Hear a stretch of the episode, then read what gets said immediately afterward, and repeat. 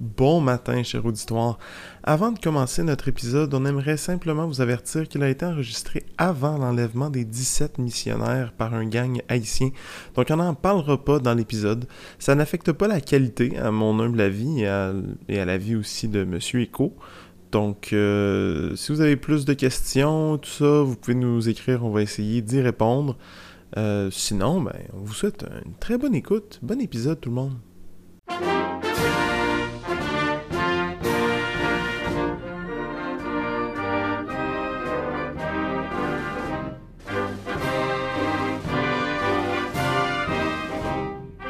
Bon après-midi, bonsoir, cher auditoire en délire, en direct de Montréal. Rebienvenue à Géopolitique du dimanche, cette émission où, à chaque semaine, on vous parle d'un conflit ou d'une situation problématique dans un pays du monde pour éclairer un peu plus, pour tenter d'y voir plus, plus clair et, ultimement, pour savoir comment répondre à cette problématique. Toujours avec moi, ce charmant, ce merveilleux Georges Echo. Bonjour, Georges. Bonjour, mais mon Dieu, mais que de compliments. Eh, écoute, cette euh, belle matinée. Et il fait si beau ce dimanche. J'espère qu'il fait beau où vous êtes parce que nous, en ce dimanche, il fait magnifiquement beau. On est toujours là, toujours bien installé, au soleil, avec notre café. Je vous invite à faire de même, Absolument. à vous installer confortablement. Et ensemble, nous allons comme ça, comme tu l'as si bien dit, explorer un peu plus notre monde pour mieux comprendre ce qui se passe autour de nous. Et ben, peut-être ben, se coucher moins bête ce soir. Ça peut toujours être sympathique. Espérons-le. Et le- pays et la problématique qu'on va, euh, dont on va parler euh, aujourd'hui, c'est très complexe. C'est, je Oui. veux dire, je ne crois pas que ce pays ait eu euh, un moment où sa vie politique et sociale était tant en santé et en forme que ça. On va parler d'Haïti. Oui, en effet, et tu fais très bien de le dire parce que, alors certes, tous les pays du monde, euh, dans leur histoire, ont dû euh, affronter des épreuves, euh, ont dû se remettre de catastrophes, mais il est vrai que Haïti a cette image, en tout cas, de pays quasiment maudit, qui sans cesse n'apparaît dans nos radars médiatiques qu'à l'occasion de catastrophes naturelles ou d'événements sociopolitiques gravissimes. Et- tu parlais de pays maudits, y, il y a une légende qui, qui dit même que la population de, de, de Haïti a été maudite par un prêtre vaudou. Oui, j'ai entendu parler de ça. tu, Mhm. pourrais, tu pourrais nous éclairer un peu plus sur cette légende? Absolument pas. Je vais mettre en lien. je vais plutôt mettre en lien les. euh, euh, ben, un lien vers euh, cette, cette légende-là. C'est c'est juste que j'en ai entendu parler, mais je pourrais malheureusement pas en dire un peu plus. Et juste avant qu'on entre dans le contexte historique plus à proprement dit, euh, ben, je veux souligner que cette semaine encore, on a un invité. Oui, Un invité de taille. et un invité euh, de marque, même. Absolument. On a M. Franz Benjamin, député de Vio à l'Assemblée nationale du Québec, qui va nous rejoindre en deuxième partie de l'émission.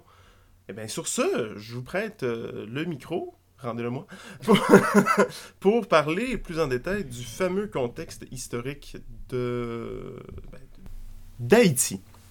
Oui, en effet. Alors, comme chaque semaine, euh, on va apporter un petit éclairage historique sur notre sujet, à chaque fois pour mieux comprendre un peu les dynamiques justement qui ont amené aux situations actuelles, et comme ça, ça nous permet d'avoir un peu de recul et surtout d'avoir une meilleure compréhension, selon moi, euh, des événements. Alors, Haïti, qu'est-ce que c'est? Euh, Déjà aujourd'hui, quand on parle d'Haïti, quand ça rentre dans notre radar médiatique comme ça, c'est toujours pour parler de catastrophes naturelles, de, euh, d'événements sociopolitiques désastreux, de, De pauvreté de extrême, pauvreté, d'assassinat de de, de président. Oui, une grande spécialité haïtienne d'ailleurs. Absolument. En plus de coups d'État qu'autre chose. On pourra en parler. Mais euh, et on, on a même tendance à oublier que Haïti, pendant très longtemps, a été surnommé la perle euh, des Caraïbes, euh, que c'était synonyme comme ça de prospérité et de richesse. Alors, qu'est-ce que c'est Haïti? Haïti, donc, euh, est situé sur euh, l'île dite d'Haïti, tout simplement. Euh, elle occupe le tiers ouest de cette île-là euh, et partage le reste de l'île donc avec la République dominicaine, qui est euh, euh, une république hispanophone donc. Euh, ça se situe au sud de la mer des Caraïbes et à l'ouest euh, par le canal du vent, d'accord, qui sépare l'île euh, de Cuba. D'accord. Donc on est sur, On est au sud de, de Cuba. on est sur euh, l'ouest, euh, l'ouest sud de, de Cuba. Donc le pays s'étend sur 20 plus de 27 000 km, c'est à peu près aussi grand que la Belgique Et euh, pour les Québécois, c'est un peu moins grand que la Mauricie. Ah, c'est tout petit en fait. Ah bah, c'est plus le Québec qui est immense par rapport à, à beaucoup de, à beaucoup de pays. Effectivement. La capitale, vous le savez sûrement si vous avez déjà entendu parler euh, d'Haïti, c'est Port-au-Prince, euh, qui euh, se situe au fond du golfe de la Gonave. Ok? Ah, parce qu'Haïti est un peu fait, de la manière que je le vois, là, un peu fait comme une patte de crabe. Et, et, et la, la, la ville de Haïti est vraiment au fond, Au fond de de l'ouverture de la patte de crabe. C'est une très belle illustration, je Merci. n'aurais pas pensé, bravo. Euh, oui, en effet, euh, euh, Haïti s'est formé de deux péninsules, euh, qui est donc séparée par ce fameux golfe de la Gonave, et qui est situé, parce que la Gonave c'est le nom d'une île, qui est située un peu plus à l'ouest des côtes, donc, et dont l'une des plus célèbres, c'est l'île de la Tortue, qui a été un célèbre repère de pirates euh, pendant euh, plusieurs siècles. Ah, c'est le Tortuga de Pirates des Caraïbes. Ils ont tout volé à Haïti. Oh, mon dieu. Euh, alors en tant que tel, euh, le pays c'est un pays très accidenté, Haïti, d'accord? C'est majoritairement de la montagne et des vallées très très étroites. Euh, le sommet le plus haut c'est le massif de la Selle qui culmine à 2640 mètres de haut. Ah oui, quand même, j'avais absolument pas euh, conscience que ça pouvait être aussi élevé. Parce que le terrain en soi peut expliquer tous les tremblements de terre qu'il y a eu et qu'il va continuer à avoir sur le terrain. Mais j'avais pas conscience Bah, du tout que c'était aussi haut. En, en effet, le, le- le pays a été vraiment forgé par les failles sismiques et, qui, qui explique que, euh, parce que Haïti se trouve très proche d'une plaque sismique, ce qui explique justement ce terrain très accidenté et euh, finalement qui est, qui est aussi qui, qui a forgé une géographie qui a priori est pas non plus très favorable à un développement euh, d'infrastructures, d'agriculture, etc., etc. Le climat c'est plutôt un, climat bah, tropical. La température moyenne dans l'année c'est 27 degrés, donc c'est quand même un pays Ah où oui. il fait chaud. Il fait chaud. oui. D'accord. Et euh, les saisons des pluies, quand même, euh, s'étendent quasiment sur la moitié de l'année. D'accord. Euh, donc ça, c'est le théâtre. Et ça va être le théâtre d'une histoire qui, vous allez le voir, est malheureusement parsemée de moments de malheur et de Ah, et d'instabilité pratiquement con- constante, d'un point de vue tant politique qu'environnemental, que social, que je veux dire. Il y a plusieurs facteurs qui vont expliquer ça. Je ne sais pas si vous allez en parler, mais la double dette euh, de, euh, de, euh, de Haïti, une dette qu'ils avaient envers les Français, qu'ils ont dû emprunter aux Américains pour rembourser la dette aux Français, maintenant qu'ils payent la dette aux Américains, etc., etc. Je veux dire, il y a vraiment beaucoup de problèmes qui mènent à une instabilité constante, pratiquement, dans ce pays-là. Et on commence justement, justement avec le, le premier, le premier malheur des premiers habitants, entre guillemets, d'Haïti, euh, qui ont été les Taïnos, donc c'était les peuples autochtones qui vivaient en Haïti avant la conquête euh, par les Espagnols en 1492. Euh, c'est D'ailleurs, c'est de la langue Taïnos que vient le nom Haïti, ça vient du, du terme Taïnos Haïti. Alors, je sais que la différence comme ça, surtout avec mon accent, n'est pas forcément euh, très visible. Ce qui voulait tout simplement dire la terre des hautes montagnes. À partir du- de la fin du 15e, début 16e siècle, les Espagnols débarquent euh, dans le sillage de Christophe Colomb et d'ailleurs vont fonder en Haïti la première ville européenne du Nouveau Monde qui va être appelée la Isabella, en hommage à Isabelle la catholique, donc reine d'Espagne. Euh, et très rapidement va se mettre en place euh, le, ben, les premiers, le premier système d'importation des esclaves d'Afrique, qui vont être importés notamment des pays aujourd'hui mieux connus sous le nom de Guinée, du Nigeria ou du Dahomey. Euh, parce que tout simplement les Espagnols voulaient cultiver ce terrain, voulaient no- euh, étaient à la recherche d'or notamment, et les peuples autochtones, euh, les Taïnos, vont succomber d'une part aux maladies que les Espagnols euh, vont apporter avec eux, Malheureusement, un grand classique de la colonisation. et surtout aussi bah, de la mise en esclavage de ces populations-là, Et le deuxième grand classique de la colonisation, en plus de l'expropriation des ressources, de l'extorsion des ressources, l'extériorisation des ressources, bref, vous comprenez. L'idée est là. Et euh, bref, c'est les Espagnols qui commencent euh, cette, euh, cette tradition, on va dire, mortifère dans la région, avant qu'elle soit reprise par les Français. Parce que au XVIIIe siècle, il commence à y avoir des pirates français qui se baladent dans la région, qui trouvent que le coin est pas si mal que ça. Ils vont se planquer sur la fameuse île de la Tortue de temps en temps pour échapper euh, aux navires euh, de la Royal Navy et euh, de la marine espagnole. Et petit à petit, il y a une implantation qui s'opère dans la région. Et c'est là que les Français vont débarquer Mhm. et commencer à s'installer dans ce qui aujourd'hui est connu donc sous le nom de Haïti. Se met en place un système d'exploitation esclavagiste qui permet notamment de produire le fameux sucre. Oui, oui, la canne à sucre qui doit être une exploitation qui, qui première d'Haïti. Mais qui va être d'ailleurs une source inépuisable de revenus pendant des siècles pour la monarchie française. D'ailleurs, bah, puisqu'on est au Québec, euh, petite anecdote, euh, lorsque en 1760 les autorités françaises ont eu le choix euh, imposé par les Anglais de choisir entre sauvegarder la Nouvelle-France ou les îles des Caraïbes, ben, ah, ça ça... Louis XV a choisi les Caraïbes et Saint-Domingue plutôt que la Nouvelle-France parce que justement, Saint-Domingue rapportait grâce au sucre. Et on voyait vraiment une richesse là-dedans, alors que ben, je sais que Louis XV a été conseillé par Voltaire, entre autres, qui c'est là de la, la, fameuse phrase Quelques arpents de neige.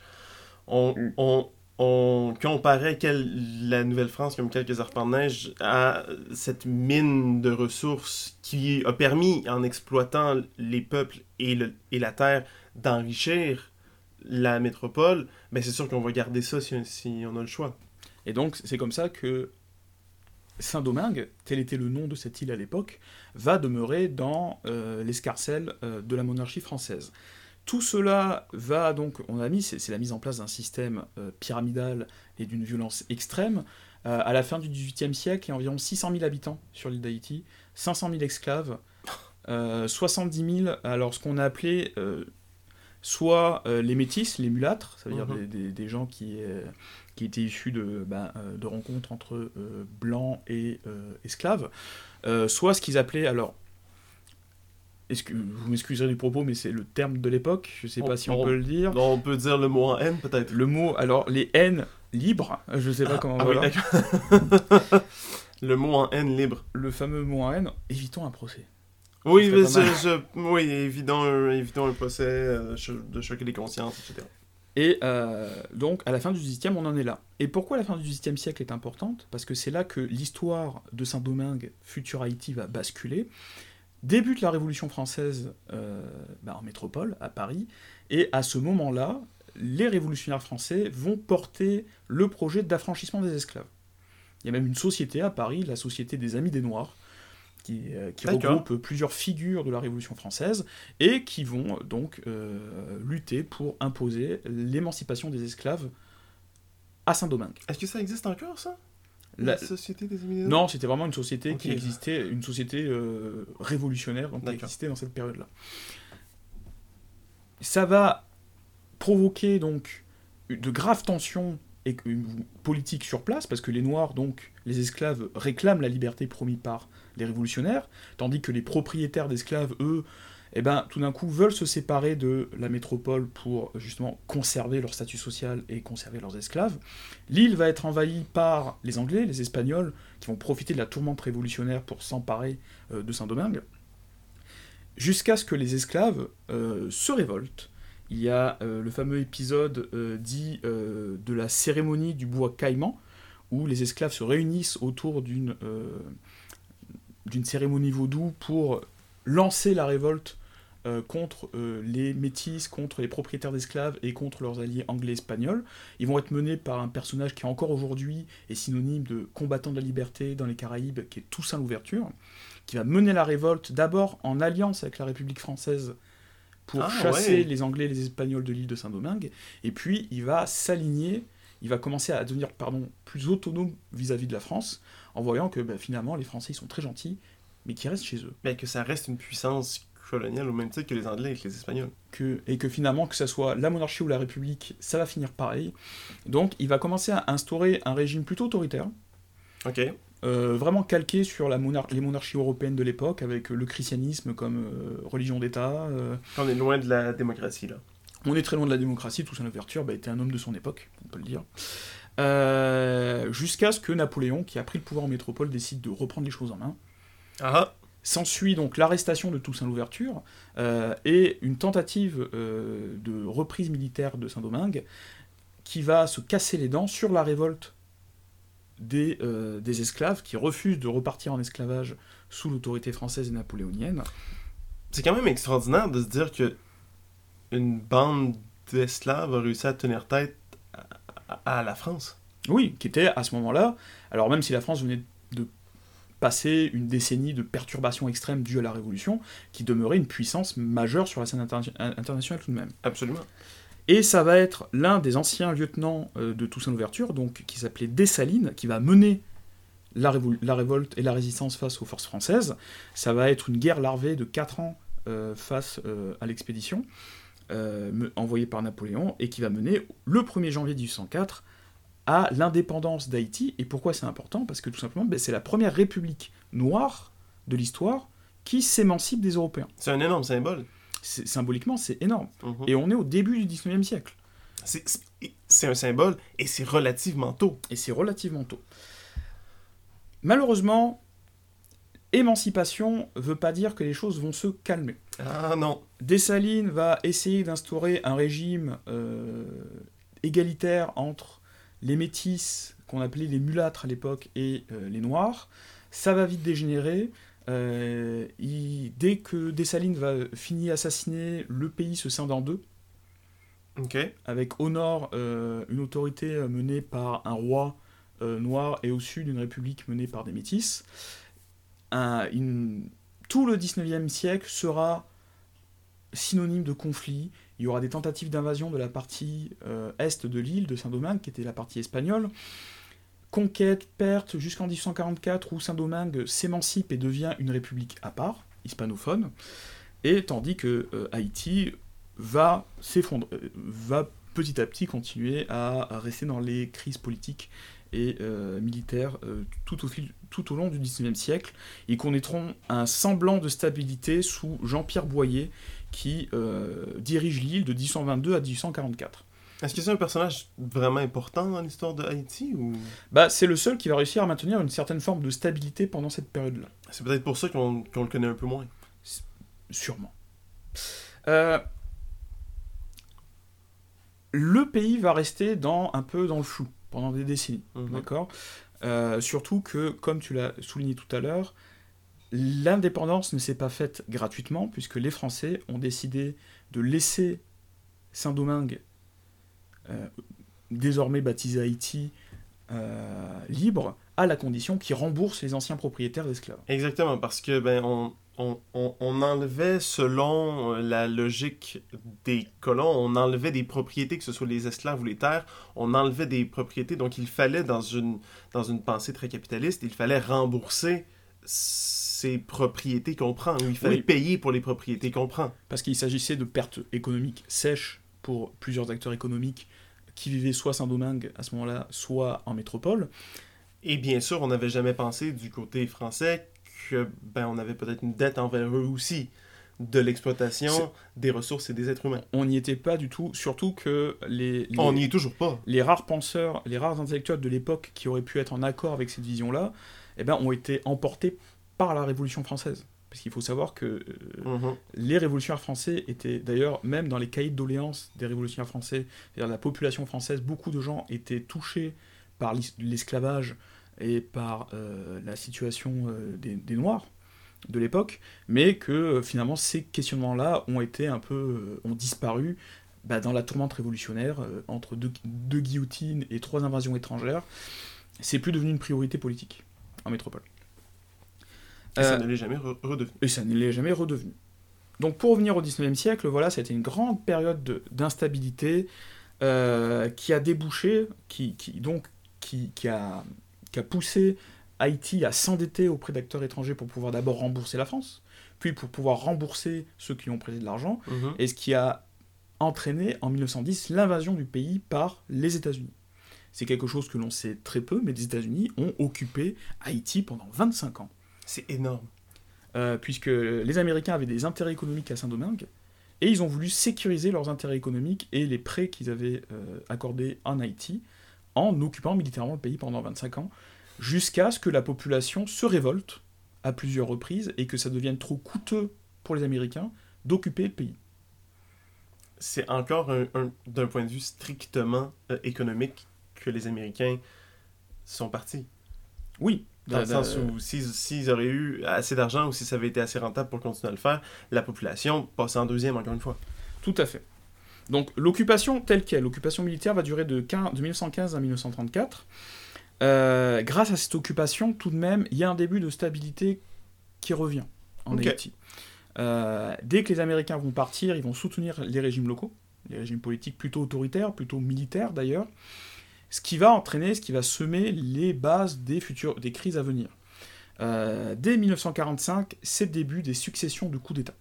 Oui, parce que là, c'est comme, comme dans beaucoup de pays d'Amérique centrale et des Caraïbes, c'est je veux dire c'est une euh, j'ai roulette russe dans la tête mais c'est pas ça c'est un carrousel oui. de coups d'état et de dictateurs qui se succèdent l'un après l'autre euh, et, le et, le, et celui qu'on connaît le plus aujourd'hui qui a eu sûrement eu le plus d'impact parce que c'est sous son régime que beaucoup d'haïtiens ont notamment quitté Haïti pour entre autres le Québec c'est le régime euh, de Duvalier donc mieux connu sous le nom de Papadoc puisqu'il était il avait une formation de médecin initialement.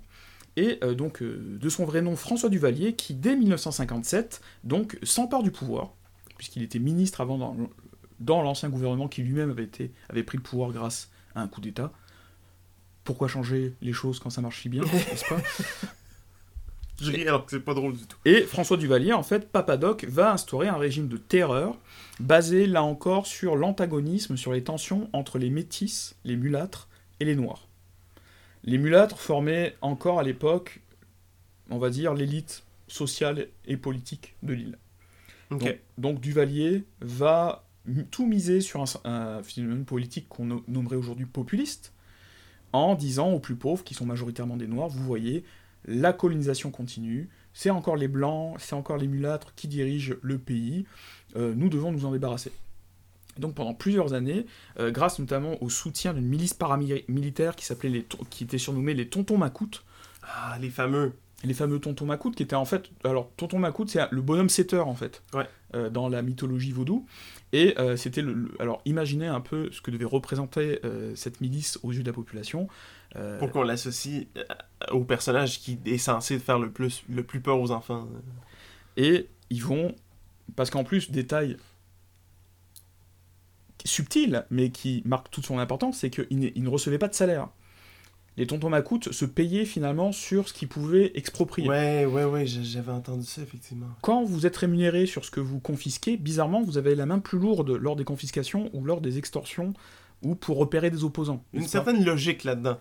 N'est-ce pas Et dès 1961, Duvalier va mettre en place une dictature dure avec vraiment un régime centré sur le culte de la personnalité, avec des milices largement inspirées du modèle fasciste, et tout ça soutenu et armé notamment grâce à une petite organisation qui s'appelle la CIA. Ah que l'on retrouvera beaucoup en Amérique du Sud dans cette période. effectivement, euh, ça fait trois épisodes qu'on fait la Biélorussie, la Syrie et le Liban, et, on on n'avait pas encore euh, on n'avait pas encore touché à la CIA. Mais on va y revenir. Oh ben j'espère. On va pas les laisser là. Écoute, tellement intéressant comme personnage. Et pendant des décennies, en fait, donc Duvalier, François va se maintenir au pouvoir à grands coups euh, d'exécution d'opposants, euh, d'exil, de, chantage, de terreur, euh, jusqu'à sa mort donc, en 1971. Et là, c'est son fils, Jean-Claude Duvalier, surnommé Baby Doc. Eh ben. Euh, qui va prendre le pouvoir et qui va tenter un début, après des années de terreur, en reprenant les recettes de papa, va tenter un début de libéralisation du régime. Doucement, pas vite, pour tenter de réintégrer Haïti dans le concert des nations. Est-ce que ça va fonctionner? Spoiler. C'est ce que je me disais. Euh, en fait, en ça va déboucher en 86 à un énorme soulèvement populaire, à, une révolution politique euh, qui va chasser Duvalier, fils du pouvoir, euh, qui finira tranquillement sa vie dans le sud de la France, si vous voulez tout savoir. Ah Écoute, Jean-Claude. Si tu nous écoutes. et qui, blague à part, et qui va lancer une nouvelle séquence de démocratie assez instable où on va enchaîner les candidatures populistes, toujours avec cette même dynamique euh, d'opposer la population noire aux métis, et euh, qui est marquée par l'instabilité, les crises et surtout la corruption. Euh, malheureusement, Haïti, encore aujourd'hui, est reconnu comme l'un des pays les plus corrompus du monde. tout cela nous amène donc à 2010. Évidemment, je vous fais grâce de tous les détails, les enchaînements de, de, crise politique euh, et de crise sécuritaire. J'ai pas les enchaînements de crise politique, mais j'ai des enchaînements de désastres naturels depuis 2004. Je fais un petit, euh, je fais un petit topo. Vas-y. Écoute, on va en revenir un peu plus avec M. Benjamin, mais en 2004, il y a un ouragan, Jeanne, qui fait 3000 morts. En 2008, il y a quatre ouragans qui font plus de 300 morts et qui ont laissé 800 personnes avec un besoin d'aide humanitaire. En 2010, ben là, on a le fameux tremblement de terre. On a eu une belle chanson euh, de chanteur américain qui disait euh, We Are the World, qui un, petit- un petit peu pour reprendre ce que Michael Jackson avait fait pour Haïti, mais on reprend pour, euh, pour Haïti, pour l'Éthiopie, pardon. hein. Et on reprend pour Haïti. Un tremblement de terre qui a tué entre 200 et 300 000 personnes et qui a laissé 1,6 million de personnes à la rue.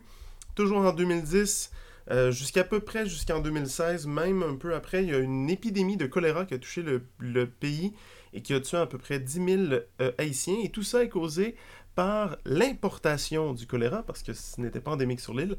Euh, qui, qui- qui- l'importation du choléra par des agents de la paix de l'ONU Oui. du Népal, si je Par me des trompe casques pas, bleus ou- népalais qui Par des casques bleus malheureusement népalais. euh, étaient malades et ont introduit le choléra en Haïti Et- intervention. Encore aujourd'hui, l'ONU a reconnu que c'est arrivé, mais on ne parle pas du tout de dédommagement par contre. Bah, Et ça- en... Ça demeure gênant comme situation. Oh, je, je sais pas, hein. Et en 2016, euh, ben, l'ouragan Matthew qui a fait entre 546 et 1000 morts. Donc on voit que, je veux dire, c'est presque à chaque 4 ans, là, euh, en fait, à chaque 4 ans, on a une, euh, on a une catastrophe naturelle qui vient causer, en plus de l'instabilité politique, ben, une instabilité sociale, sanitaire. Là, on a la COVID qui frappe encore. Euh, J'avais une question à poser à notre invité, c'est pourquoi on n'arrive pas mieux à se, à se protéger? Mais parce qu'on n'a tout simplement pas les ressources pour le faire. Euh, on n'est pas vraiment aidé. On va en parler un peu plus avec les, les ONG qui sont là-bas. On, on a une aide, mais, mais très peu. On a une aide qui vient du haut et qui jamais va s'intéresser aux au réels problèmes du bas.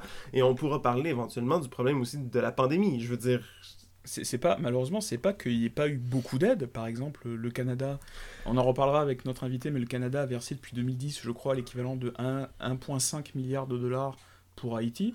Mais c'est que c'est très mal réparti et qu'il y a Exactement. une sorte de. Eh ben, entre la corruption, la mauvaise gestion et effect- effectivement une vision peut-être un peu trop technocrate, technicienne mhm. de la gestion de l'aide humanitaire sur place euh, par des organismes qui ont... Osons le mot, Haïti, c'est un peu l'Irak des ONG, c'est-à-dire on a Ah cru oui. pouvoir rebâtir un peu ex nihilo, de manière artificielle, un système, de rebâtir un pays euh, grâce à des experts occidentaux. alors que ce n'est pas un alors que ce n'est pas un pays occidental, ce n'est pas une réalité occidentale.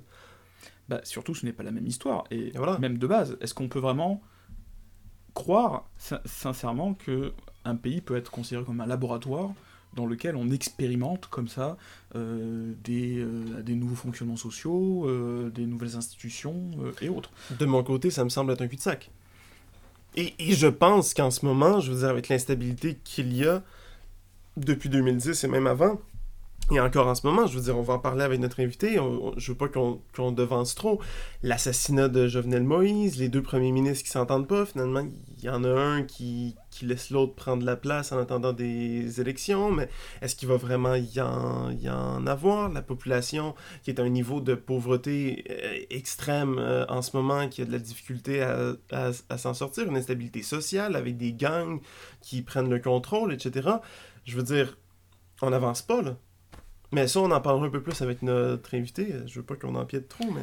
Mais en effet, nous allons explorer toutes ces questions donc avec un observateur privilégié Absolument, je... de la scène, euh, de la scène haïtienne qui Je en vais faire un peu, euh, un peu euh, sa description, mais un peu, je vais dire ses faits d'armes quand on va l'introduire, mais effectivement, il s'y connaît un peu sur la question. Donc, nous allons nous retrouver tous ensemble pour explorer un peu plus loin cette question et découvrir, justement, un peu décortiquer cette complexité haïtienne, un peu de cette, cette jungle un peu d'événements, euh, tous plus dramatiques les uns que les autres. Et tout cela, je pense qu'on le fera après la pause. Absolument, je pense que euh, on a assez, euh, on a assez d'informations dans cette première partie pour, euh, pour qu'on puisse prendre une petite pause. Donc, ben, c'est ce qu'on va faire. hein, vous l'avez si bien introduit. On se revoit et on se revoit tout de suite après.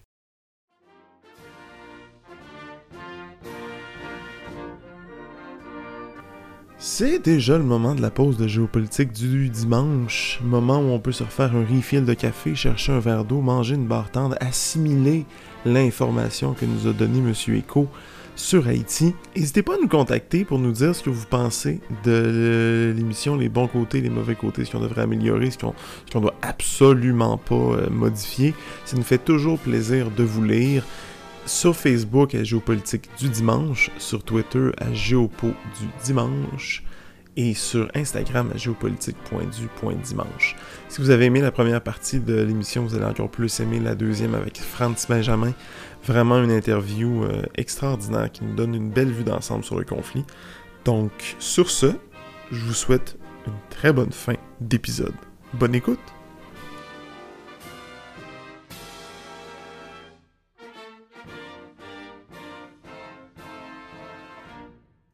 Re-bienvenue, cher auditoire, à Géopolitique du dimanche. J'espère que la pause a été salutaire pour vous et que vous en avez profité pour faire ce que vous avez envie de faire. Hein. Euh, on a le plaisir de recevoir avec nous, comme je l'ai dit en début d'émission, le député de Vio, M. Franz Benjamin. Bonjour. Bonjour, ça va bien? Très bien, vous-même? Ça va, merci. Merci. Faire une petite présentation rapide, si, si j'oublie des choses importantes à votre sujet pour les, pour les gens qui ne vous connaîtraient pas. Euh, vous êtes né, vous avez grandi à, Haïti jusqu'à vos 14 ans, si je ne m'abuse. Oui. Vous êtes arrivé au Québec en 1986. Oui. Des études en communication, un bac en communication, un certificat en, scénarisation cinématographique. Vous avez travaillé à la Société Parole et en tant que consultant en relations euh, interculturelles avant d'être conseiller municipal du district de Saint-Michel à Montréal de 2009 à 2018. Et c'est en 2018 que votre euh, travail de député de VIO a commencé. Vous avez été membre, euh, j'ai été impressionné de voir le nombre de commissions euh, auxquelles vous avez participé, dont la commission sur la culture et l'éducation. ce que j'ai vu dans votre biographie, c'est que vous avez beaucoup travaillé dans, ce, qui, dans ce qui a trait à l'éducation. Et en plus d'être député de Vio, vous êtes vice-président de la délégation de l'Assemblée nationale pour les relations avec Haïti. C'est bien ça? C'est très bien. Parfait. Est-ce que j'ai oublié quelque chose d'important? Bien, euh, souvent, écoutez, c'est vrai que ça n'apparaît pas souvent dans mon CV. J'ai travaillé dans la fonction publique québécoise pendant une douzaine d'années.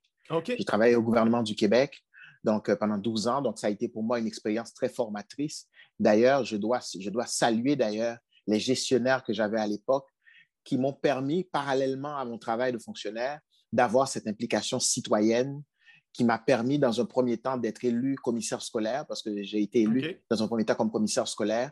J'ai fait trois mandats comme commissaire scolaire ensuite pour aller sur la scène municipale. Parfait. Merci pour la, pour, euh, pour ce complément Pour ce complément. Merci beaucoup. D'accord. Avant qu'on rentre plus en profondeur dans la situation en Haïti, le conflit ou la crise, euh, comment ça s'est passé pour vous de votre arrivée euh, au Québec? Comment on fait quand on est immigrant d'Haïti pour finalement finir comme député à l'Assemblée nationale? Votre parcours un peu, on trouve ça intéressant de savoir un peu qu'est-ce qui, qu'est-ce qui vous a amené là, en fait. Mais écoutez, dans un premier temps, faudrait-il que je rappelle que j'arrive, c'était au moment de la chute de la dictature de Duvalier en Haïti. Donc, euh, mes, mes, parents, évidemment, sont des personnes qui ont grandi, qui ont vécu euh, sous la dictature, et ne voyaient pas d'un bon œil, évidemment, mon implication en politique. Euh, mm-hmm. Parce que pour eux, la politique, c'est quelque chose de, qui peut être terrible. C'est-à-dire, tu peux perdre ta vie en voulant t'impliquer euh, sur la scène politique. Mais il a fallu évidemment qu'on fasse, qu'on négocie ce virage pour, pour faire comprendre que mais, au Québec, au Canada, c'est une société démocratique qui permet justement aux citoyennes et aux citoyens de pouvoir s'exprimer et voir s'impliquer sur la scène publique. Alors, à l'opposé, évidemment, d'un régime, régime dictatorial où euh, avoir des velléités citoyennes voire politique, peut, vous être même, peut même vous coûter la vie dans certains cas. Euh, je suis arrivé, et ça, ça ne s'oublie pas, je suis arrivé un matin euh, d'automne, mais un matin d'automne, euh, je vous dirais très froid. Mm-hmm. donc, c'était une, il y avait une fine neige qui tombait sur Montréal c'était ce, ce jour-là. et, quand on vient d'un pays, quoique j'ai vécu un peu à New York avant d'arriver au Québec, j'ai vécu un peu à New York, mm-hmm. mais toujours est-il que quand on arrive ici et puis qu'on découvre l'hiver, mais l'hiver du Québec, l'hiver rigoureux du Québec, c'est quelque chose. Ça fait partie du choc migratoire. Ça doit euh, être effectivement euh, un choc assez important quand on sait que, comme on a dit en début euh, de d'émission, la température moyenne est de 27 degrés. Une fine neige quand on arrive d'un climat comme ça, ça, doit être assez particulier. Je, ne peux que confirmer le choc euh, pour l'hiver au Québec. Voilà. Et, c'est sans parler aussi, évidemment, quand, quand, quand j'arrive ici, ben, tranquillement, j'allais terminer mes études, mes études secondaires, mes études collégiales, ensuite universitaires. Euh, j'ai grandi euh, dans le quartier Saint-Michel, qui est aujourd'hui, grosso modo, la circonscription de Vio, qui est la circonscription que je représente. Donc, souvent, je dis que j'ai été euh, heureux d'être accueilli dans un quartier très diversifié, mm-hmm. où vraiment j'ai eu des voisins extraordinaires, j'ai pu développer de bonnes relations. C'est un quartier qui m'a beaucoup aidé aujourd'hui. C'est pour moi un grand bonheur, un pur bonheur de redonner un peu, si on veut, à ce quartier ce qu'il m'a donné. Oui, c'est un, un, beau parcours de voir que vous avez habité là, vécu là, puis maintenant vous avez le privilège de, de représenter les gens de la circonscription. C'est quand même beau de voir que vous avez vraiment une attache à ce, à ce quartier-là. Mm. Mais, mais, merci beaucoup. On va peut-être enchaîner un peu plus sur, sur la situation maintenant. Si, oui, parce que si, si on nous a invités, et je vous remercie encore d'avoir accepté notre invitation Absolument. À, discuter aujourd'hui, c'est parce que en, ben, en, votre qualité aussi de natif d'Haïti, vous avez un regard, vous avez des connaissances sur le sujet qui pourraient éclairer nos, nos éditeurs grossièrement, on pourrait dire que cette année, ben, Haïti est réapparu dans le, radar médiatique suite euh, aux événements de ces derniers mois, notamment l'assassinat de l'ancien président, M. Mhm. Moïse. Et la dernière fois qu'on en avait entendu vraiment parler et où l'Occident s'était vraiment inquiété de cette région, c'était en 2010, suite au séisme qui avait euh, meurtri le pays, euh, causant des, des, milliers de morts. Est-ce que rapidement, de manière succincte, euh, vous pourriez nous expliquer justement peut-être à, nos auditeurs, nous, éclairer sur qu'est-ce qui s'est passé dans cette période de temps entre 2010 et aujourd'hui pour que on retrouve Haïti, malgré les, malgré l'aide internationale, malgré euh, les milliards engagés dans cette situation de précarité bah, politique, économique et même, on peut le dire aujourd'hui, euh, humanitaire? En fait, ce qui s'est passé, beaucoup d'observateurs vous diraient pas grand-chose. C'est-à-dire que oui, c'est vrai, il y a eu plusieurs milliards d'engagés, mais ce sont des milliards qui ont été, qui ont desservi justement la reconstruction d'Haïti. Dans la mesure où euh, une grande partie de ces sommes-là sont retournées au, point, au originaux, donc de, chez les bailleurs de fonds, donc les gens qui ont donné, parce qu'il y a des conditions qui sont liées à ces dons-là. Euh, et aussi, évidemment, mauvaise planification aussi de la reconstruction. Euh, je pense que ce qu'on a appris de manière très sévère dans la question haïtienne au cours des dernières années, c'est qu'il n'y a aucune société qui peut être reconstruite à dans une, par rapport à une perspective d'organisation internationale. Les sociétés se construisent ou se reconstruisent à partir de perspectives nationales. Et cette perspective nationale a toujours été absente. Et à cela s'ajoute notamment le manque de perspective nationale, l'absence, pas le manque, mais l'absence de perspective nationale dans la reconstruction, s'ajoute aussi les carences aussi de, de, l'État haïtien, qui est techniquement un État presque en faillite. Mmh. Mais quand on regarde la situation de la corruption, de la sécurité, c'est un État qui est en faillite parce que le minimum qu'on s'attend d'un État, c'est d'avoir un peu, si je peux parler ainsi de manière très grossière, le monopole de la violence face aux, bandits, face aux mhm. criminels. Or, euh, on voit que dans plusieurs quartiers autour de l'agglomération de Port-au-Prince, l'État, la police n'arrive même pas à donner le minimum, c'est-à-dire la sécurité pour les résidents et les habitants. Est-ce que ça reviendrait à dire un peu que dans ces quartiers-là, et, j'imagine dans d'autres endroits de Haïti, euh, il y, a un problème de gang qui, qui, qui existe, qui prend le contrôle, ou, ça n'a aucun lien avec ça, en fait?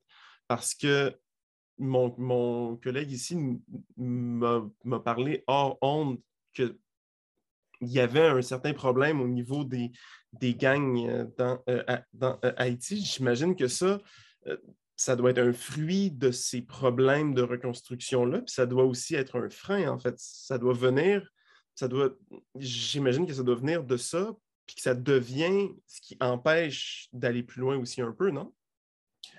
Aussi. Mais la problématique des gangs, selon plusieurs rapports que j'ai pu lire, que ce soit d'organismes de droits humains, euh, d'organismes voués à la défense ou à la sécurité nationale, euh, c'est une problématique, c'est une problématique très complexe. C'est une problématique qui est liée, à la, premièrement, à la faillite accélérée de l'État, qui n'est pas capable, qui n'est pas en mesure de contrôler ses ports et ses aéroports par rapport à l'entrée des armes. Haïti, c'est un pays qui ne fabrique pas d'armes à feu. Donc, ce sont des armes à feu qui viennent de pays étrangers et qui rentrent par les ports et les aéroports. C'est dû aussi à la corruption, corruption des élites politiques, mais aussi des élites économiques aussi, parce que ce que lorsque nous, ce qu'on nous rapporte, ces gangs-là ce sont des gangs qui sont à la solde tantôt de politiciens, mais tantôt aussi de, grands commerçants. C'est des gens qui sont capables de financer, qui financent ces gangs-là. Et c'était dans un premier temps des groupes qu'on dressait pour défendre ses intérêts les uns contre les autres, mais maintenant ce sont des groupes qui sont devenus, puisqu'ils ont acquis cette maturité, si je peux m'exprimer ici, dans la criminalité, qui ont acquis une certaine autonomie et qui décident maintenant de rançonner à qui mieux mieux, de kidnapper, et d'exercer des contrôles sur des pans du territoire. Auparavant, ces gangs n'exerçaient pas de contrôle sur des parties du territoire. Ce sont des gangs qui, qui passaient à l'offensive à la demande de politiciens contre un adversaire ou contre un autre, contre un concurrent au niveau des commerçants ou, contre un autre. Mais maintenant, ce sont des gangs qui sont devenus vraiment endurcis dans la criminalité, qui contrôlent des, des du territoire, qui font la guerre à d'autres gangs pour annexer d'autres territoires. Donc, on est rendu là. Et, la police, et on l'a vu il y a quelques mois, la police a tenté une descente dans, un, dans une petite bourgade de Port-au-Prince, euh, au bas de la ville, et il y a eu au moins quatre policiers qui ont été assassinés, qui ont été assassinés, les corps mutilés, et, et, ce, ce gang-là euh, a, porté en étendard les, les uniformes de la police comme étant signe de victoire. On est rendu là, donc avec l'enjeu de la, euh, de la sécurité publique en Haïti. Oui, donc on a vraiment des, groupes comme ça, comme vous l'avez très bien souligné, qui prennent le contrôle, qui, remplacent l'État, qui laissent le vide finalement laissé par l'État sur des pans entiers du territoire. Euh, d'après certains rapports, il y a un tiers de, port, de Port-au-Prince aujourd'hui qui serait sous contrôle direct ou indirect des gangs. Je pense notamment à celui de... Alors, le surnom, excusez-moi, c'est Barbecue, c'est ça? C'est un certain... Oui, euh, de son vrai nom, Jimmy euh, Chérizier, qui était qui à, la tête, à la tête du groupe G9, qui semble-t-il est, un, est un gang assez puissant euh, à Haïti, et qui même aujourd'hui se permet de prendre position sur les événements politiques en Haïti, puisque je crois qu'il a réagi notamment à la, euh, au décès de, l'ancien président en, mhm. en, se positionnant comme, finalement comme un défenseur des intérêts des, des, Haïtiens face, face aux événements. Ah oui, effectivement, en fait, voilà, donc M. Chérizier Jimmy Cherizier Barbecue euh, de son surnom. G9 étant, se présente comme une coalition justement de neuf gangs de la région métropolitaine de Port-au-Prince qui se sont coalisés pour former un genre de super gang, donc euh, qui contrôlant plusieurs territoires. Euh, et comme je vous disais tout à l'heure, c'est ça. À, à l'origine, ce sont des gangs que malheureusement que des politiciens ont favorisé l'émergence ou le soutien. Et d'autres fois, c'était des grands commerçants de la place aussi qui les ont soutenus, soit pour les protéger ou du moins pour aller attaquer d'autres concurrents. Donc, alors, c'est un peu ça. Donc, aujourd'hui, Jimmy Cherizier, donc Barbecue, comme d'autres d'ailleurs, comme d'autres, euh, prennent la parole euh, sur la sphère, dans la sphère publique, et opinent et euh, se positionnent par rapport à la situation politique d'Haïti et, dans, certains cas, et dans certains cas, donne le ton aussi par rapport à la chose politique. Il y a quelques semaines, il y a quelques semaines, il y avait une coalition d'organismes de, la société civile qui se sont rencontrés pour nommer euh, un genre de président par intérim qui est un sénateur qui a encore un mandat. Et le groupe de, de M. Barbecue, de, Jimmy Cherizier, s'est opposé mais s'est opposé bruyamment avec armes à la main aux abords du Parlement, empêchant justement euh, ce qu'il a qualifié de ce coup d'État parlementaire par ce groupe-là. Et, finalement, voilà, ça n'a jamais eu lieu, cette prestation de serment. Donc, c'est une situation réellement catastrophique sur le plan de la sécurité publique. Et ce qu'il faut souligner, c'est le nombre de victimes hein, de kidnapping, de, de meurtres euh, que ça a engendré, et de femmes, de jeunes filles, euh, euh, quand on, parce que quand on vous kidnappe, il, faut avoir, il faut payer un rançon. Et dans, la mesure, dans certains cas, quand vous n'êtes pas capable de payer cette fameuse rançon, donc vous êtes tout simplement assassiné. Donc, alors, il y a eu plusieurs cas comme ça d'assassinat. et, et, ça touche toutes les strates de la société haïtienne. Ça, ça ne touche pas que ceux qui ont les moyens de payer. Ça ne touche pas seulement que les riches. Ça ne touche pas que les intellectuels ou les politiciens. Ça touche aussi les petits commerçants de la rue. Ça touche les petites marchandes, des jeunes étudiantes ou des jeunes étudiants. une infirmière récemment a été kidnappée et malheureusement assassinée aussi.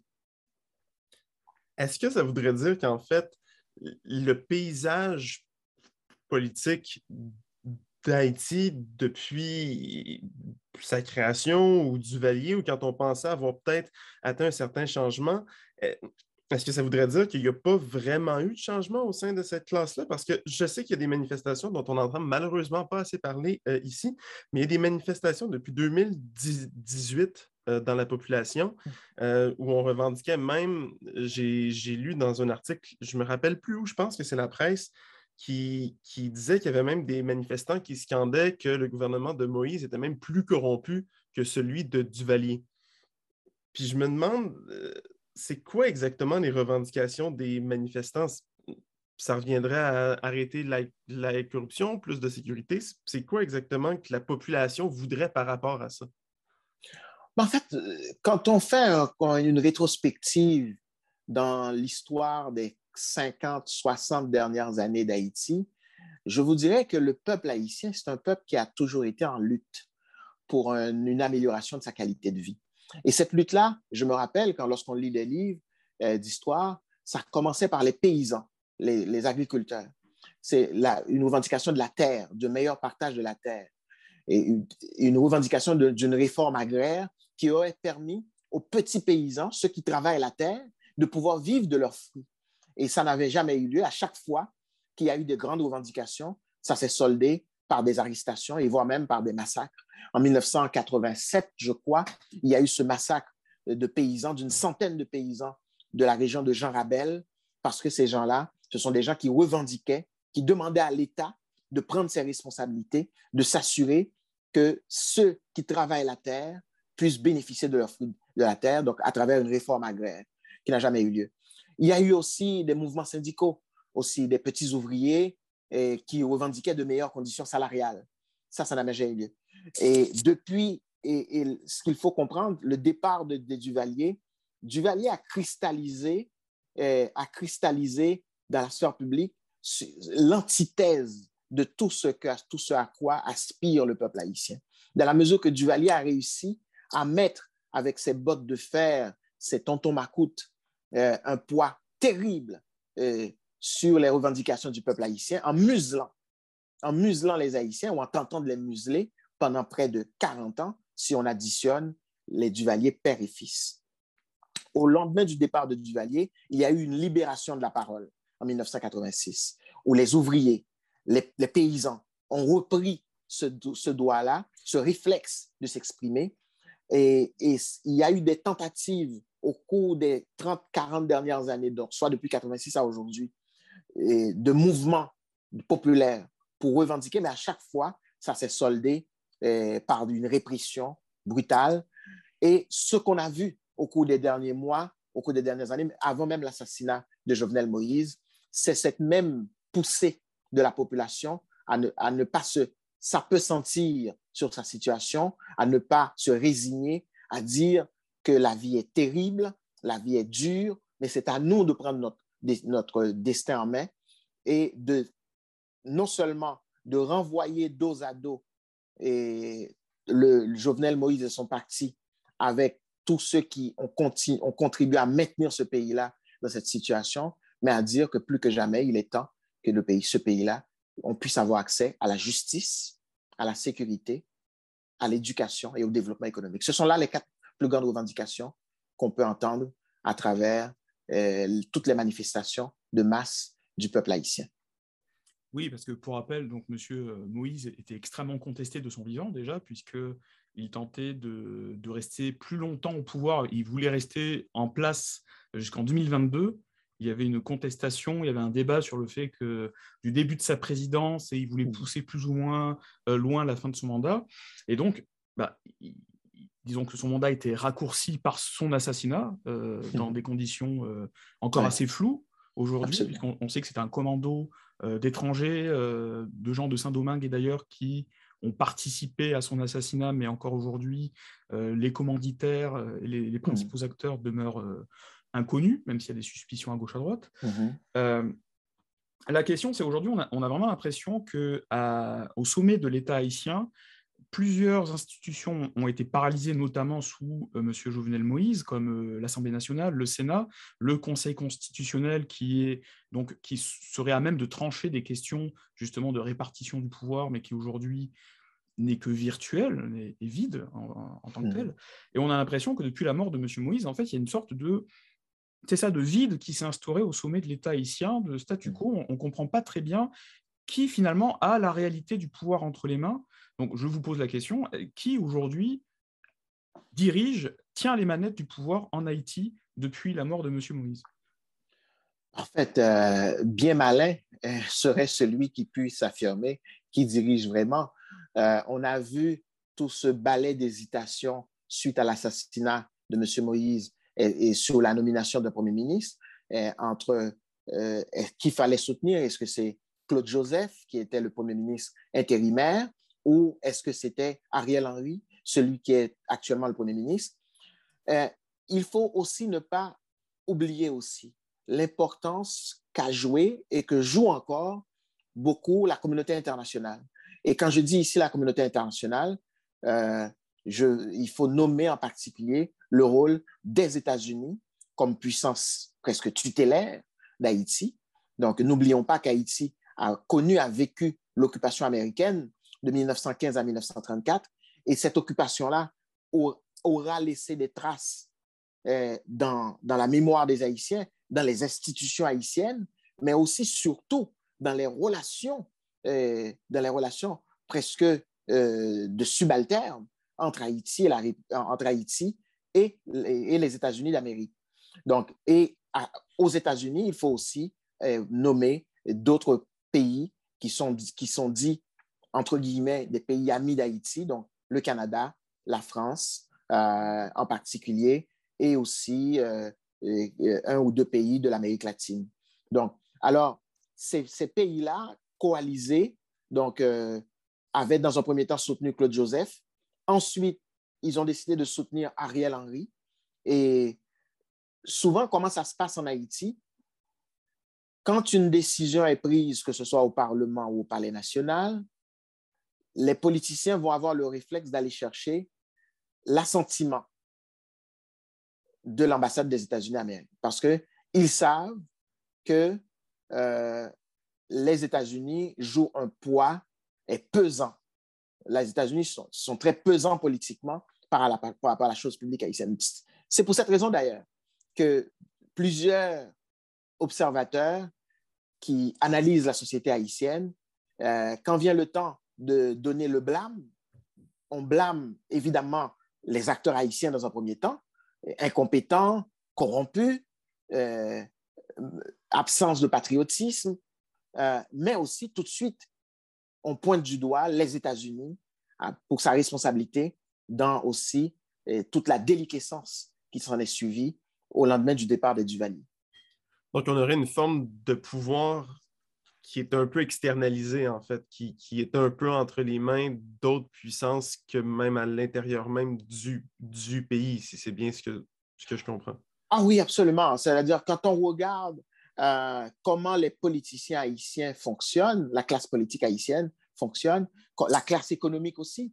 La classe économique, elle est très régimentée aussi beaucoup des, plus grandes familles possédantes d'Haïti possèdent aussi, le, ont leur lobby au Congrès américain aussi. On leur lobbyiste au Congrès américain.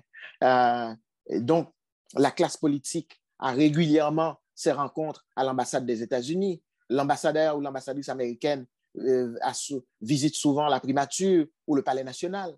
Donc, euh, alors, euh, donc c'est clair que oui, bien sûr, il y a cette forme de lien bizarre, pas,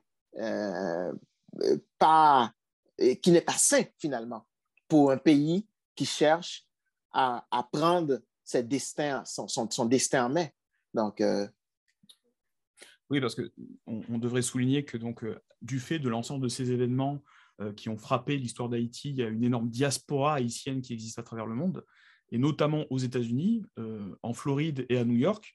Euh, New York, qui d'ailleurs est quasiment la seconde ville haïtienne au monde, puisqu'il y, a quasiment derrière Port-au-Prince, c'est la ville où on retrouve le plus d'Haïtiens au monde. Donc j'imagine que le poids de cette diaspora et le poids électoral aussi de cette diaspora aux États-Unis jouent sur le fait qu'aujourd'hui, des politiques américains sont sensibilisés à intervenir ou à influencer peut-être aussi ce qui se passe, euh, bah, ce qui se passe sur l'île, en fait. Tout à fait. Je crois qu'effectivement, la diaspora haïtiano-américaine est grande, que ce soit dans les villes comme New York, comme Floride, comme le New Jersey euh, ou Boston.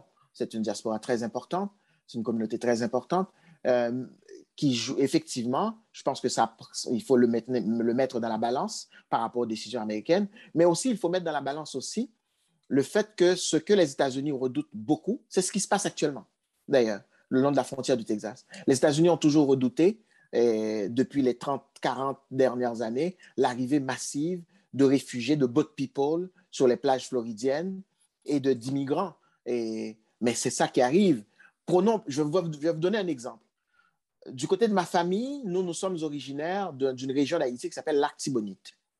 L'Artibonite, c'est un département en Haïti qui était considéré comme étant le grenier d'Haïti au niveau de la production risicole. C'était la plus grande région productrice de riz en Haïti. Ben, ce qui s'est passé au cours des 30 dernières années, c'est que la production risicole haïtienne a été complètement anéantie par le dumping américain de riz. Donc, ce qui a eu pour effet de ces paysans de la vallée de l'Artibonite qui vivaient, qui cultivaient le riz, qui vendaient leur riz, qui envoyaient leurs enfants à l'école, mais beaucoup de ces paysans-là n'ont plus les moyens.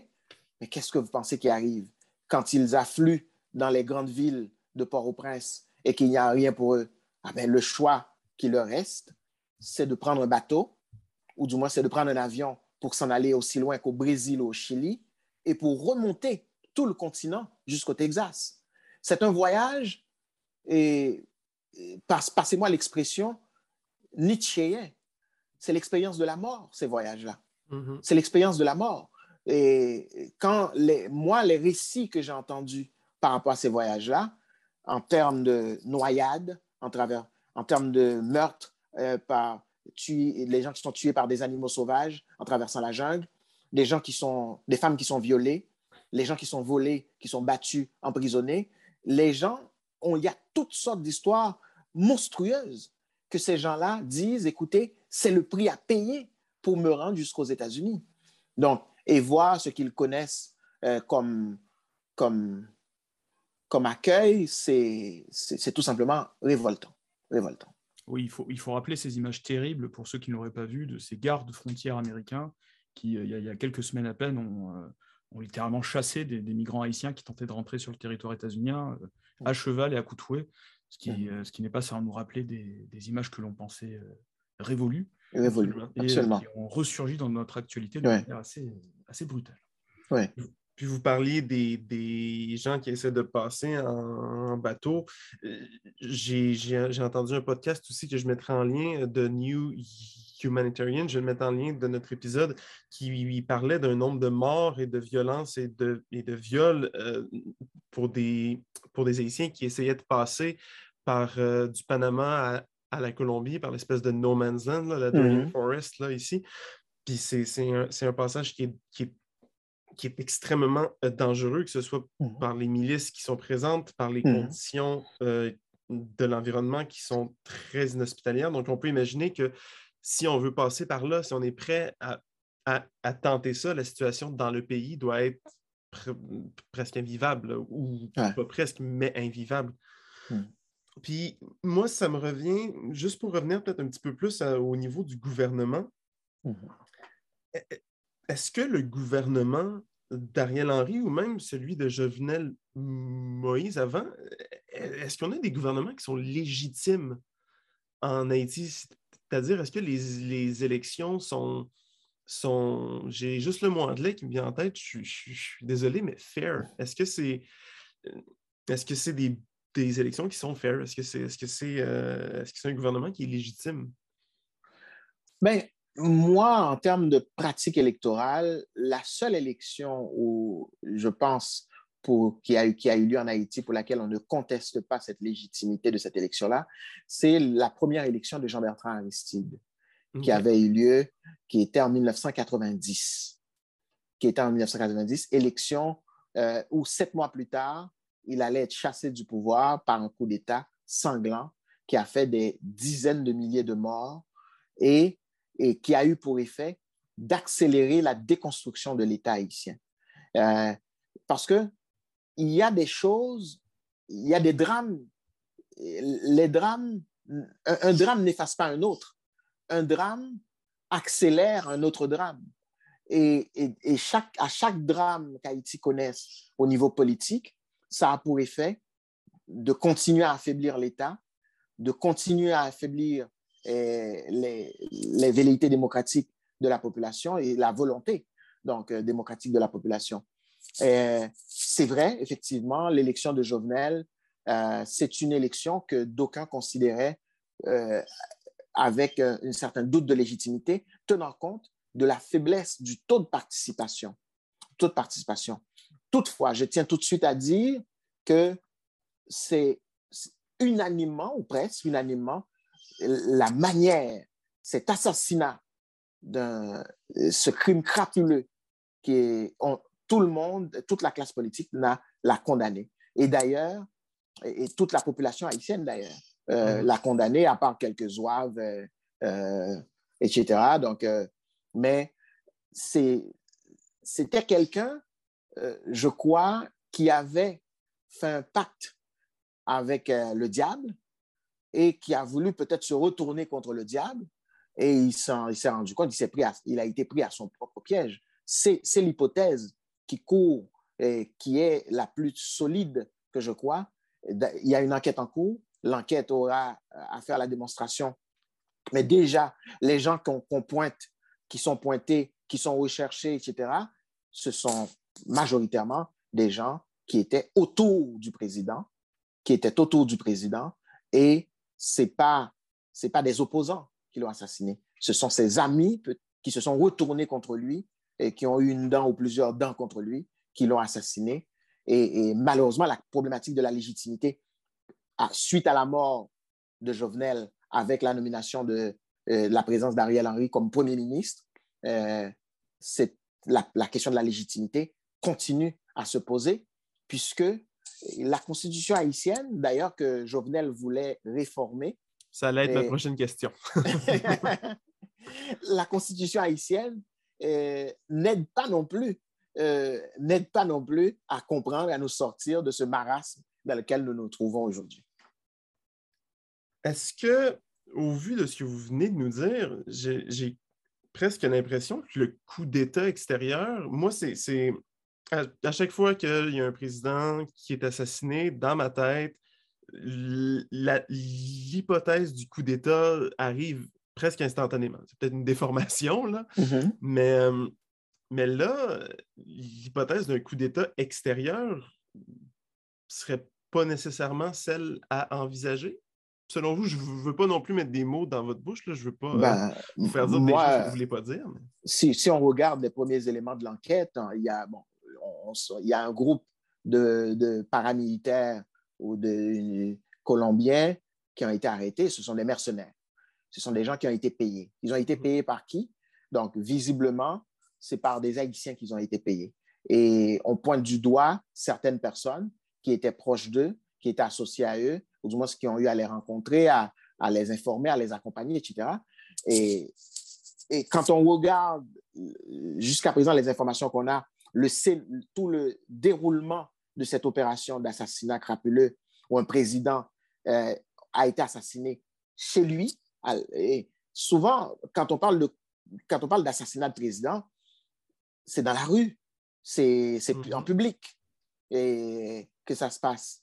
Euh, mais quand on parle de quelqu'un qui est tard la nuit, il y a des hommes en marche qui sont venus l'assassiner. Il a eu le temps d'appeler à l'aide et personne n'est venu à son secours. Hmm. Il y avait, des, il y avait deux, deux ou trois niveaux de sécurité autour de lui et il n'y a pas un coup de feu qui a été tiré par des hommes proches autour de lui. Bien, visiblement, on ne peut, tout ça concourt vers la thèse du coup d'État. vers la thèse du coup d'État. C'est un coup d'État maquillé, déguisé, mais c'est un coup d'État, euh, selon moi. ce serait à savoir c'est qui qui l'a commandité, en fait. Absolument. Il reste à identifier les commanditaires, euh, les commanditaires euh, financiers et les commanditaires politiques de la chose. Mais justement, est-ce qu'on pourrait, puis encore là, si vous n'êtes pas à l'aise, je peux très bien comprendre, est-ce qu'on pourrait mettre, pointer du doigt peut-être plus le camp Joseph, le camp Henri, est-ce qu'il y a un camp qui est en ce moment dans les lignes, dans les, en position de pouvoir qui pourrait être envisagé ou il est encore trop tôt pour le dire?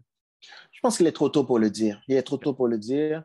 Euh, il y a des gens, euh, encore cette semaine, je pense que le parquet, euh, l'enquêteur, le, juge enquêteur reçoit encore des, des, témoignages, des témoins. Je pense que la semaine dernière, ou cette semaine, je crois, la veuve du président a passé plusieurs heures parce qu'elle, c'est un témoin direct de la mhm. chose. C'est cette semaine, je pense, ou la semaine dernière, qu'elle a pu donner sa version au, juge. Donc, euh, pour le moment, je pense que ce qui est de... Ah, souvent, il y a une expression connue des Haïtiens, l'enquête se poursuit. des enquêtes qui ne donnent jamais de résultats. Exactement. Espérons que cette fois-ci, l'enquête donnera des résultats parce que ça peut être, ça peut être un moment, vous savez, les crises, un moment crisis. Les crises, c'est des moments aussi, on peut décider collectivement de dire, on, repart sur de nouvelles bases. Bon, alors ça peut, le 12 janvier 2010, d'aucuns disent aurait dû être un moment crisis, mais mm. visiblement, ce, n'a pas été. Espérons que cette fois-ci, ça le sera, sur le plan, ne serait-ce que sur le plan de la justice. D'ailleurs, ça, m'achemine naturellement vers ma prochaine question, puisque vous, vous, nous expliquez ça très bien. Il y a une classe politique haïtienne qui semble, en tout cas, loin de défendre les intérêts euh, de la population globalement. Il y a, des problèmes de corruption. Il y a, euh, on peut même le dire par rapport aux ONG qui sont intervenues en Haïti. Il y a, semble-t-il, une méfiance aussi. Il y a eu des affaires euh, qui ont sûrement entaché aussi la confiance que la population haïtienne a envers certaines ONG ou institutions internationales. Je pense notamment au cas de l'épidémie de choléra qui a été amenée incidemment par euh, des casques bleus népalais. Aujourd'hui, là, j'essaie de me mettre dans la tête d'un habitant d'Haïti. Euh, je, grandis à Haïti, euh, depuis que je suis né, je, vois des coups d'État, je vois des catastrophes naturelles, je vois des enquêtes qui continuent, comme vous le dites très bien. Aujourd'hui, les Haïtiens, qui aujourd'hui a encore un peu de légitimité aux yeux des Haïtiens, en qui les Haïtiens ont encore confiance aujourd'hui pour leur avenir, pour euh, peut-être même envisager un renouveau de euh, la scène politique euh, et sociale en Haïti Très difficile, très difficile à dire parce que moi, il m'arrivait, évidemment, depuis les deux dernières années, je n'ai pas mis les pieds en Haïti à cause de la pandémie, etc., et le climat de sécurité aussi. mais il m'arrive d'aller régulièrement en Haïti. Et quand j'y vais, je vais dans la paysannerie haïtienne, je rencontre des paysans haïtiens, je rencontre aussi des jeunes euh, de l'agglomération de Port-au-Prince, euh, parce qu'évidemment, je ne suis pas que politicien, et je suis poète aussi. Donc, il m'arrive de rencontrer beaucoup de jeunes artistes aussi, donc euh, avec qui d'ailleurs je, collabore, et prendre le temps d'écouter, d'échanger, de discuter avec eux. Il y a, il y a cette forme de, d'apathie. Il y a cette forme d'apathie euh, où c'est même pas de la méfiance, les gens, encore un autre, encore un autre. Et c'est cette forme d'apathie qui a donné, par exemple, il y a quelques années, l'arrivée de Michel Martelly au pouvoir comme président d'Haïti. Hmm. C'est cette forme, les, les, gens se sentaient tellement découragés, tellement déçus de ce que la classe politique traditionnelle euh, leur a donné comme résultat. Ils se sont jetés euh, dans les bras d'un chanteur euh, avec, des, avec un comportement pour, pour le moins douteux. Bon, pour le moins douteux, pour le moins douteux. et, et, ils ont voté pour, ils l'ont élu président. Moi, quand, beaucoup de gens, je, me rappelle cette conversation que j'ai eue avec un jeune de Port-au-Prince, je lui disais, ben, euh, pourquoi tu votes pour, euh, pour Martelly et non pas pour les autres candidats? Et puis là, il m'a dit, ben, lui, il dit des bêtises, mais l'autre, les autres, ont fait des bêtises. Alors, j'y vais avec celui qui dit des bêtises au lieu de celui, ceux qui font des bêtises. Alors, c'est aussi banal que ça. Donc, euh, cette méfiance généralisée qu'on a envers les politiciens parce que les gens ont souvent été déçus euh, par rapport aux promesses qui leur ont été faites que les choses iraient mieux. Et, aussi, euh, je dois le rappeler, par exemple, euh, moi, je me rappelle en 1990, j'avais vu, cette, j'avais constaté cette volonté, cet engouement pour la chose publique haïtienne. Je me rappelle avec l'arrivée de, du, lors du premier mandat d'Aristide, j'y reviens encore, mhm. on voyait des gens sortir dans la rue, dans la rue avec leurs balais, balayer la rue, repeindre les murs, etc., en disant que c'est un c'est une nouvelle ère qui commence. Ben, ça s'est terminé dans un bain de sang mm. terrible, le coup d'État, et ça a engendré aussi euh, son lot de scepticisme, son lot de cynisme aussi par rapport à la chose politique haïtienne. Alors, euh, me permettez-vous une question qui est peut-être une question encore plus complexe? Je, suis spécialiste des questions euh, tordues. Euh, Allons-y. Je, je, lisais un, auteur qui est un auteur haïtien qui est aussi neurologue qui s'appelle Yves Saint-Gérard et ce, monsieur estime que pour expliquer justement le fait que Haïti finalement n'a connu que des petites parenthèses de stabilité et même, comme vous le, signalez, euh, c'est cette petite parenthèse dans les années 90 où il y a eu un espoir qui, qui est rené comme ça, qui pendant quelques instants avant d'être déçu de manière sanglante. Qu'est-ce qui, selon vous, explique qu'en Haïti, il y a, euh, il y, a des gens qui caricaturent ça en disant qu'il y a une malédiction autour d'Haïti, euh, mmh. que c'est un pays maudit, etc. Évidemment, ce n'est pas une explication euh, mmh. ni rationnelle, ni, ni, qui peut nous satisfaire. Qu'est-ce qui explique que Haïti n'a jamais connu une stabilité durable? Qu'est-ce qui fait que dans l'histoire, dans les relations d'Haïti, euh, il semble y avoir sans cesse comme ça cette déchirure qui, qui, euh, empêche ce pays de, s'apaiser et euh, de, connaître bah, des périodes de paix, tout simplement, où la mmh. démocratie peut se développer de manière durable. Je ne sais pas si ma question est oh. trop perchée. Ah non, non, non, non, c'est une excellente question, mais c'est une excellente question qui nécessiterait, je crois, un autre podcast de trois heures. Parce que je crois que ça, ça nécessiterait évidemment qu'on remonte dans l'histoire d'Haïti, euh, qui est une histoire euh, éprouvante. Euh, éprouvante, c'est une. Rappelons-nous comment cette nation-là s'est bâtie. C'est une nation bâtie dans le métissage. Le, métissage des, peuples africains, des populations africaines arrivées et qui sont venus, et quand ils ne sont pas arrivés sur une terre vierge, il y avait des, des, autochtones qui étaient là. Et il y a eu les Espagnols auparavant, il y a eu les Anglais, il y a eu les Français. Et au bout d'une guerre terrible, euh, au bout d'une guerre terrible en 1804, un 1er janvier 1804, ce peuple-là proclame son indépendance. Et si on regarde l'épisode, l'histoire d'Haïti du début, c'est une histoire très, prometteuse pour l'humanité. Déjà, dans la première constitution haïtienne, l'empereur Jean-Jacques Dessalines, qui est celui qui a fait l'indépendance d'Haïti. Donc, il dit clairement euh, dans la constitution haïtienne que tout, tout noir qui esclave, peu importe où sur la planète, dès qu'il met le pied sur le sol d'Haïti, il est un homme libre.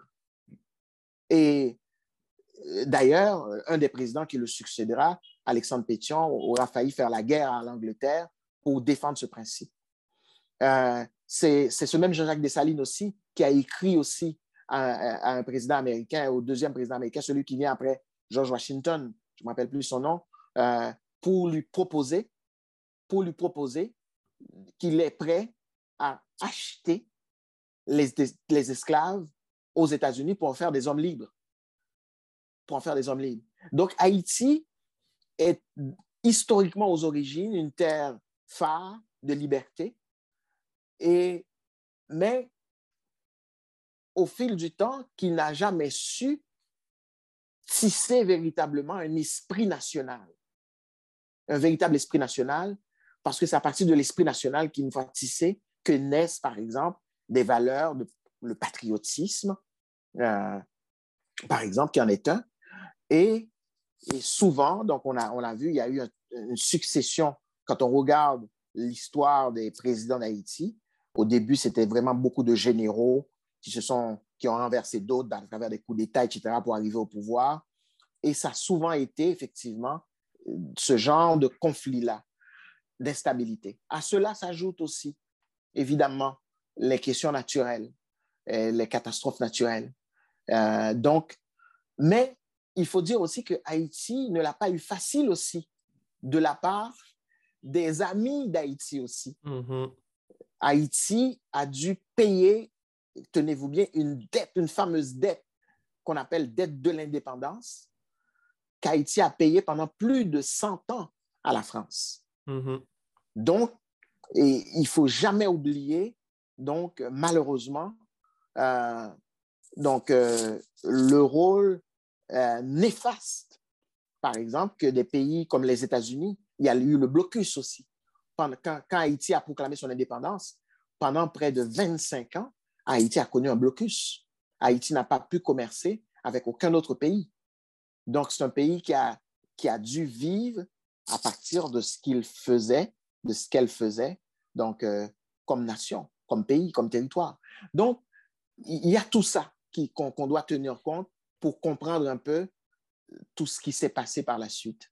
Donc, euh, euh, mais s'il y a une chose qui ne s'est jamais démentie, avec quelques trêves évidemment, c'est cette volonté, c'est cette détermination des Haïtiens de vivre dans une société plus juste, plus égalitaire.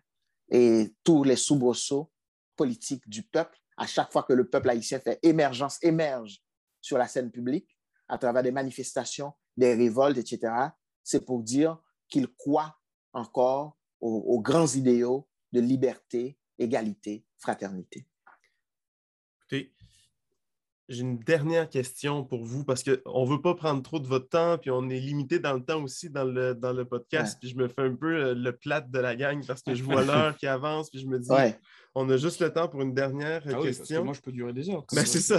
la, la, la, discussion est passionnante, vraiment. Merci beaucoup d'être là. Ça fait plaisir. Euh, ma dernière question, c'est un peu une question à un milliard. C'est un peu une question à un million de, de dollars. Encore. Exactement. Euh, puis on n'est pas obligé de s'étaler longtemps, mais est-ce que vous avez des idées de pistes de solutions?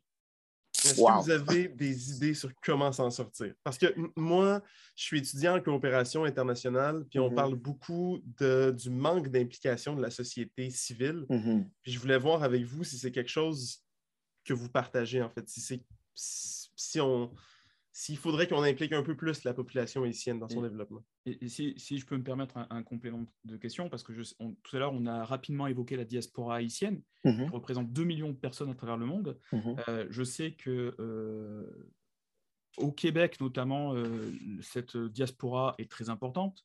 D'ailleurs, elle a participé activement aussi à l'histoire du Québec moderne. Hein. On mhm. pourrait parler par exemple de M. Anglade, qui a été un grand intellectuel sur la scène québécoise, qui a fondé le département de géographie de l'UCAM, le père de Madame Anglade, donc, Mhm. chef du Parti libéral actuel. Donc, et on, on- on sait que cette diaspora, même aujourd'hui, pour la survie économique d'Haïti, est essentielle, qu'elle mène, que la, la communauté haïtienne au Québec est très active, qui, qui a plusieurs projets qui sont menés en Haïti, euh, f- financement d'écoles, de dispensaires, etc. Et alors, qu'est-ce qu'on peut faire au niveau du Canada, mais aussi qu'est-ce que la communauté haïtienne pourrait faire de plus, ou est-ce qu'elle elle fait déjà son maximum pour euh, aider la, mère patrie, entre guillemets, à, se rétablir? En, janvier dernier, j'ai, au moment de souligner le, le 12 janvier, j'avais pris la parole à l'Assemblée nationale euh, lors d'une intervention pour rappeler euh, ma conviction que malgré que ça va mal, que ça va très mal en Haïti, il faut garder confiance, il faut garder espoir. Et moi, je garde encore espoir. Oui, bien sûr, il y a des choses qui peuvent être faites. Et oui, je suis d'accord avec vous sur le rôle primordial, et je pèse mes mots, sur le rôle primordial que doit jouer la société civile à travers les paysans. On a souvent oublié ces, ces- ces gens-là, souvent, qui ont toujours été oubliés dans l'histoire d'Haïti. Les paysans haïtiens, les mouvements de femmes, les mouvements des syndicats, les organismes jeunesse, les artistes. Et ces gens-là ont, un rôle et doivent jouer un rôle. À eux s'ajoute effectivement, comme grande composante de cette société civile haïtienne, la diaspora haïtienne. La diaspora le, le haïtienne, fameux 11e département, comme on l'appelle. le fameux, voilà exactement, le fameux 11e département. La, fa- la- la diaspora haïtienne, il y a eu une recension à laquelle j'ai participé il y a quelques années qui nous, qui nous a permis de, de- de comprendre que en termes de bassin de compétences et d'expertise, c'est une diaspora qui dispose d'assez de compétences, d'expertise, que ce soit, et quand on parle des, il faut parler de des diasporas haïtiennes, puisqu'actuellement, on pense qu'il y a au-dessus, il y a près de 2 millions d'Haïtiens qui sont à l'étranger, qui sont à l'extérieur du pays, que ce soit en Amérique du Nord, en Europe, en Amérique latine, dans les Caraïbes. Donc, il y a beaucoup de compétences. Et ces gens-là, il y a une grande partie, évidemment, de ceux-là qui seraient prêts, qui sont prêts à contribuer à la reconstruction du pays. Donc, oui, je pense que là-dessus, c'est un, c'est, je crois que c'est pour moi la seule grande avenue, la seule grande avenue possible, c'est-à-dire que ce soit la société civile haïtienne qui prenne les choses en main pour une véritable construction. Et on le voit d'ailleurs, par exemple, ici à Montréal, deux choses que je veux, euh, sur lesquelles je veux attirer votre attention. Il y a le GRAN, le GRAN qui existe, le GRAN qui est un groupe de, pour, la réflexion pour l'avenir d'Haïti, qui regroupe beaucoup de professionnels haïtiens euh, de, de différentes disciplines et qui ont un projet extraordinaire dans le nord d'Haïti euh, visant à construire un complexe, un complexe euh, universitaire qui inclut plusieurs types de départements, plusieurs types de compétences, d'expertise, parce qu'effectivement, croire en Haïti, c'est croire avant tout de l'importance du rôle de l'éducation pour construire ou pour reconstruire ce pays-là. Euh, je- J'agis actuellement comme président d'une cellule de crise suite au séisme du 14 août. Euh, il y a une cellule de crise qui réunit euh, actuellement des élus d'origine haïtienne, des organismes communautaires euh, basés à Montréal de la communauté haïtienne, mais aussi des associations régionales d'Haïti. Ce sont des petites associations de petits villages, de petites villes d'Haïti, de grandes villes aussi, qui travaillent depuis 34-40 dernières années à reconstruire soit ici une petite une clinique de santé, ici une petite école qui touche le Grand Sud. Actuellement, voyez-vous, ces gens-là, ils se sont tous mobilisés à travers, il y a, ils ont mis en place, il y a une campagne de financement qu'ils ont mis en place, euh, 3 x 3, c'est-à-dire ça a été lancé le 3 octobre. L'objectif, c'est de ramasser 3 millions de dollars d'ici le 3 janvier prochain. Donc, euh, pour amener des projets de reconstruction dans le Grand Sud qui a été touché. Des initiatives comme celle-là, je pense que nous donnent à croire que tout n'est pas perdu. Donc, euh, il est à espérer. Et je dois continuer de saluer euh, la solidarité québécoise, qui est une solidarité qui ne s'est jamais démentie. Je l'ai dit le 12 janvier à l'Assemblée nationale. Permettez-moi que je le redise encore. Le Québec a toujours été aux côtés du peuple haïtien à chaque fois euh, que le peuple haïtien en avait besoin, et surtout quand ça va mal en Haïti. Mhm. Euh, euh, l'histoire du Québec et d'Haïti, c'est une histoire qui remonte à plus de 70-80 ans. C'est à travers les congrégations religieuses qui sont allées en Haïti. C'est à travers aussi les intellectuels haïtiens qui fuyaient la dictature de Duvalier, qui sont arrivés ici dans les années 50, 60, pour aider dans le système éducatif, dans le système de santé. Euh, vous parliez tout à l'heure de Georges Anglade avec raison, mais on aurait pu parler aussi euh, de plusieurs personnes donc, qui ont été euh, tantôt des sous-ministres, tantôt des dirigeants d'hôpitaux. Et la première greffe de moelle osseuse réalisée ici au Québec et au Canada, c'est une médecin, c'est une docteure d'origine haïtienne qui l'a faite. Donc, alors, voilà. Donc, et cette solidarité-là, c'est ça la, beauté de la solidarité. La solidarité, ça va dans les deux sens. C'est pas de la charité. Donc, euh, et cette solidarité québécoise a toujours été euh, vivante, vivifiante, et on l'espère que face à tout ce que le peuple haïtien connaît maintenant, que cette présence québécoise euh, fraternelle sera encore là. Monsieur Franz Benjamin, merci énormément pour votre présence. C'est une conversation qui, je pense, va éclairer beaucoup de gens sur la situation. Encore un énorme merci. C'est un plaisir. N'hésitez pas. Ça, m'a fait plaisir de passer ce moment avec vous. Merci à vous pour cet intérêt. Merci. Parfait, merci. Euh, nous, on va euh, dire au revoir à nos auditeurs. Je pense que vous avez assez euh, pour. Après une aussi belle conclusion. Absolument. Une conclusion pleine d'espoir. On aime beaucoup ça, de ne pas toujours voir le négatif dans tout. On vous dit à la semaine prochaine, à dimanche prochain. On laisse un petit suspense sur quel pays va être là. On ne sait pas encore exactement ce qu'on va faire. Et euh, ben, bon dimanche à tous. Bon dimanche. Cet épisode est produit et monté par Pierre-Christophe Falardeau, à la recherche Georges Eco et Pierre-Christophe Falardeau, au visuel Claudie Como et à la musique l'hymne national haïtien, la Dessalinienne, interprété par la United States Navy Band.